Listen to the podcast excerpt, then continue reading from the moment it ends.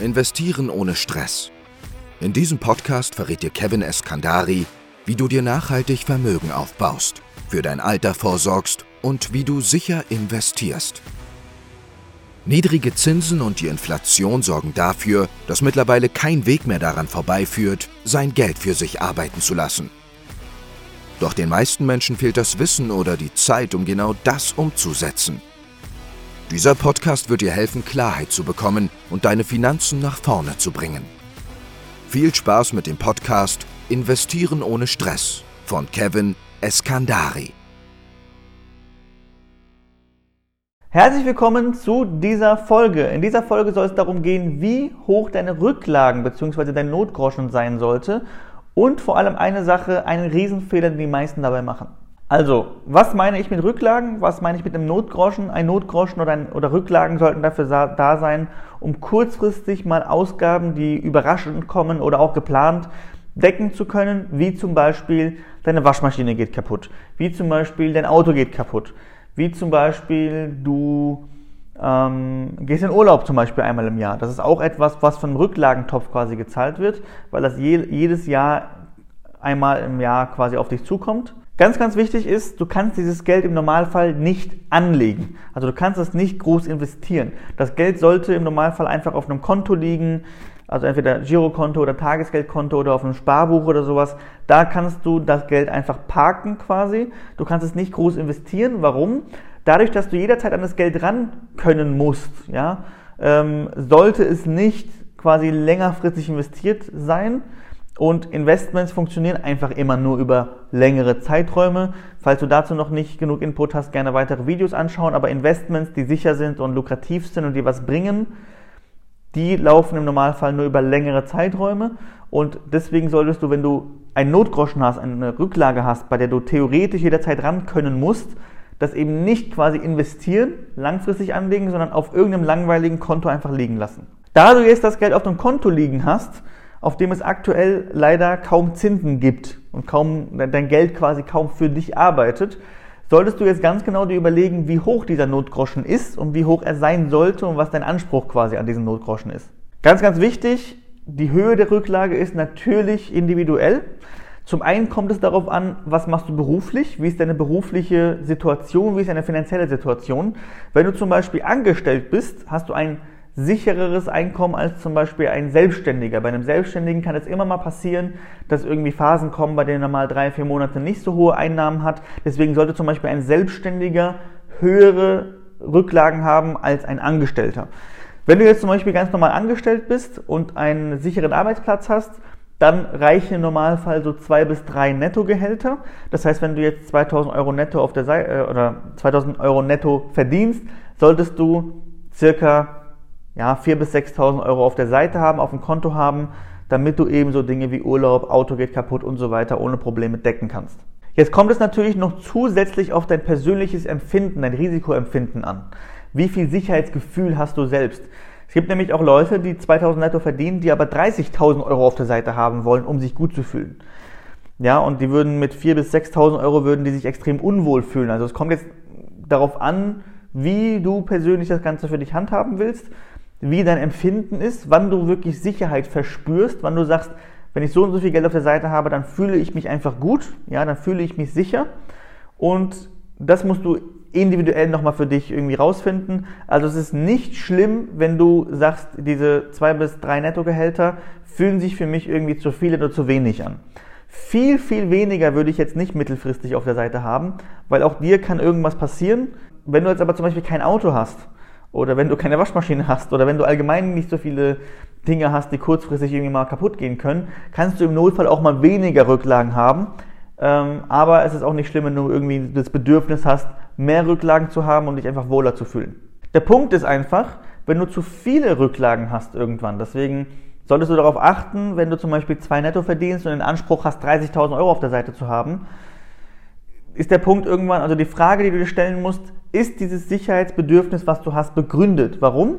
Du musst immer die Betrachtung machen. Alles, was kurzfristig auf meinem Konto oder auf meinem Sparbuch liegt, als quasi Rücklage, konkurriert ja quasi mit meinem langfristigen Investments. Weil ich muss mir immer, immer überlegen, das Geld, was quasi kurzfristig rumliegt, könnte theoretisch auch gerade einfach irgendwie langfristig investiert sein und für dich arbeiten. Und wenn du es als Rücklage nimmst, dann ist es aktuell irgendwie zu 0% angelegt. Langfristig könnte es deutlich höher angelegt sein und deutlich mehr Gewinne quasi für dich erwirtschaften. Und deswegen musst du immer diese Betrachtung machen, ist dieses Bedürfnis, was ich habe, mehr Rücklagen zu haben, als es eigentlich notwendig ist? Begründet? Hat das einen sinnvollen Grund? Oder ist es einfach nur emotional und ich würde mir einfach einen Gefallen tun langfristig, wenn ich jetzt mich von diesem emotionalen Punkt trenne und dieses Geld, was einfach zu viel auf der Rücklagenseite liegt, investiere, ob das nicht besser für dich wäre, weil das Geld dann für dich arbeitet und quasi, ja, langfristig finanziell cleverer für dich sein könnte. Bei vielen Leuten ist es so tatsächlich, dass sie einfach zu viel Rücklagen haben, dass ihr Sicherheitsbedürfnis etwas sehr, sehr groß ist und deswegen ganz, ganz viel Geld rumliegt zu 0, irgendwas Prozent, nicht für die Person arbeitet und das ist halt schade, weil da extrem viel Geld langfristig flöten geht. Ein ganz, ganz, ganz, ganz wichtiger Punkt, den ich noch loswerden will, den die meisten Menschen falsch machen, das das, was ich am Anfang des Videos quasi angekündigt hatte. Was die meisten falsch machen ist, sie wollen immer, bevor sie anfangen zu investieren, erst ihre Rücklage auffüllen und aufgefüllt haben und dann anfangen zu investieren. Mal angenommen, du steigst jetzt ins Berufsleben ein. Du verdienst jetzt 2000 Euro netto, du hast nichts auf der Seite, weil du vorher studiert hast und so weiter und so fort.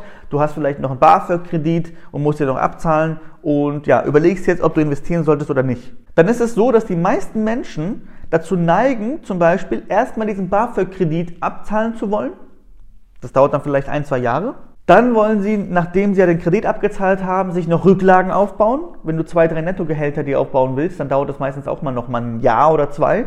Das heißt, du würdest einfach vier Jahre in dem Fall jetzt als Beispiel warten, bis du quasi anfangen würdest zu investieren, weil du erstmal Schulden abzahlen möchtest, und dann erstmal Rücklagen aufbauen möchtest und so weiter und so fort. Und dann stiehlst du dir quasi selbst in deiner Investmentbetrachtung vier Jahre, die du schon vorher hättest investieren können, wenn du es anders gemacht hättest. Meine Empfehlung ist, und das ist das, was auch viel, viel motivierender ist, weil es ist viel, viel motivierender, Vermögen aufzubauen, als Schulden abzuzahlen. Du wirst jeden Monat, wenn du Schulden abzahlst, immer wissen, okay, ich baue jetzt kein Vermögen auf, sondern ich baue Schulden ab und das ist einfach für den Geist nicht so motivierend wie das andere.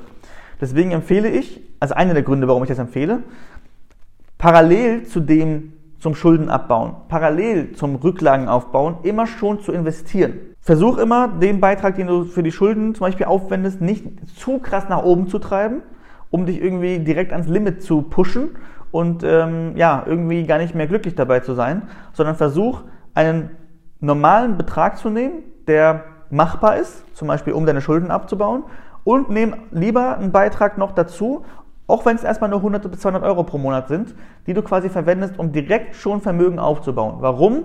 Der Zinseszinseffekt, da gibt es auch Videos, die du dir anschauen kannst, hat so einen großen Effekt, dass der Effekt viel, viel mächtiger ist, wenn du jetzt schon investierst und deine Schulden langsamer abzahlst, als erst deine Schulden abzuzahlen und dann anzufangen zu investieren. Ganz, ganz wichtiger Punkt, weil die meisten emotional, intuitiv eigentlich ja, anders denken. Auch wenn du zum Beispiel Rücklagen aufbauen möchtest, mal angenommen, du hast keine Schulden, du möchtest Rücklagen aufbauen, dann ist es sinnvoller, zum Beispiel statt mit 400 Euro pro Monat jetzt die Rücklage aufzubauen, lieber zum Beispiel 200 Euro äh, langfristig zu investieren und mit 200 Euro pro Monat die Rücklage aufzubauen. Du musst nicht erst die Rücklage aufgebaut haben und dann investieren, sondern du kannst das quasi parallel machen.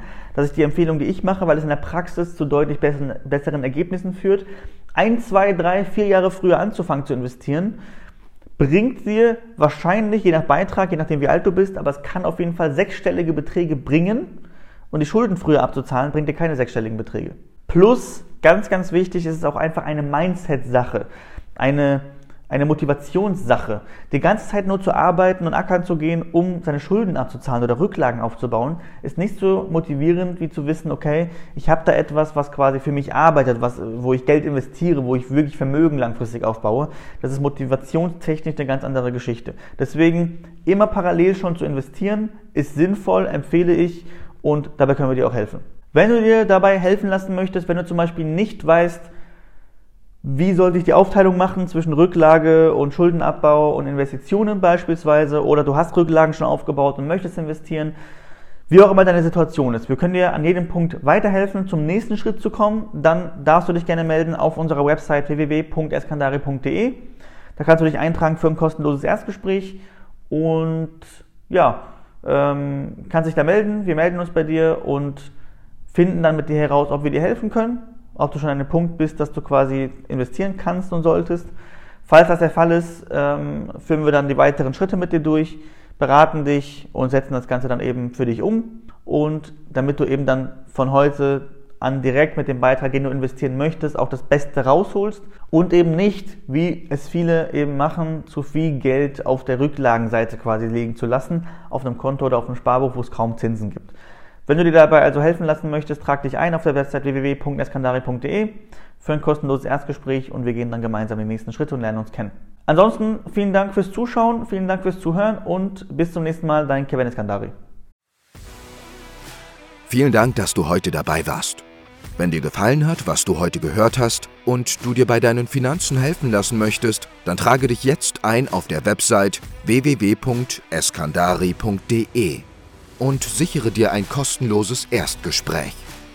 In diesem kostenlosen Erstgespräch finden wir in 15 bis 20 Minuten am Telefon heraus, ob wir dir helfen können.